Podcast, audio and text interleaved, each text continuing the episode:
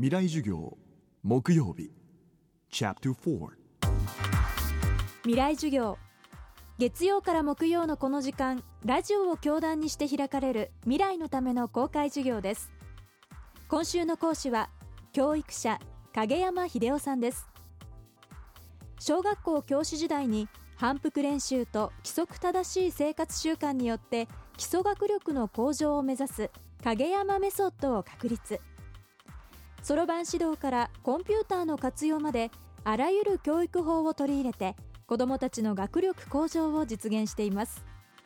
現在内閣官房教育再生会議有識者委員や大阪府教育委員会教育委員も務める教育のスペシャリストです。そんな影山さんが語る超少子化時代の教育とは？未来授業4時間目。テーマはゆとり教育のその先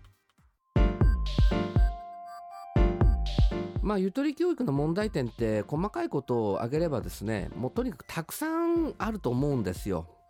えー、例えばその知識の定着がね、えー、多くないとか、えー、それからこうあのきちんと書くことよりもなんかベラベラベラベラよく喋るとかね、まあ、すぐあの諦めちゃうとか、まあ、いろんなことあるんですけれども私は何よりもあの一番問題になってくるのは困難を克服するという経験がもし少なかったとするのならばこれが一番問題だろうなと。やっぱりその子供の心を傷つけてはいけないとか、えー、やっぱりこうなんかちょっと苦しんでるとかわいそうと思ってしまったりとかしてですね困難に立ち向かうということを意図的に避けさせてしまったと思うんですよね。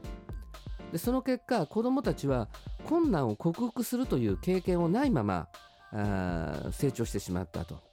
しかし生きていくっていうのは困難の連続であってでそれを克服することによって成長していくわけですよね。でところがその子どもの頃のあの学習や生活の過程の中で、えー、困難を克服したという経験があまりないとですねやはりこう弱くなってしまう、まあ、最近の若者たちが打たれ弱いとか、まあ、ちょっとしたことでこう泣いてしまうとかねやっぱりこうあの困難にあの立ち向かうっていうこと僕はそのことが薄れていたとしたらそれがゆとり教育の最大の弊害じゃないかなと思ってますけどね。まあゆとり世代のね親御さんとかゆとり世代の教師とかね、まあ、正直言ってなんか壮大な社会実験のね今からこう結果を見せられるようなもんですからねえー、でも私、その、えー、 Renaissance of Japanese Education っていうね、あのロジェっていうその学生さんのサークルを、あの、まあ、主催してるんですけども、そこにいる学生見てるとですね、結構たくましいんですよ。それからね、あの本当にこう実社会のところにこう関わろうっていう意欲がものすごくあってですね、なんか僕らの学生時代よりもね、すごいなっていう学生もいっぱいいるんですね。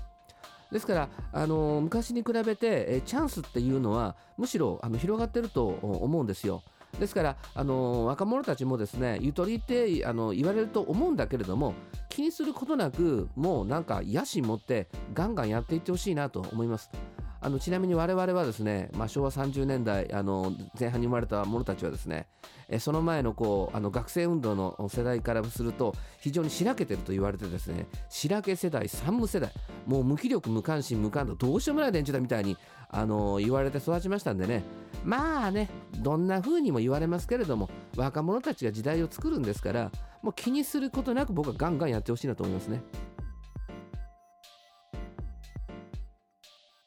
この番組はポッドキャストでも配信しています。ぜひ東京 FM のトップページからアクセスしてください。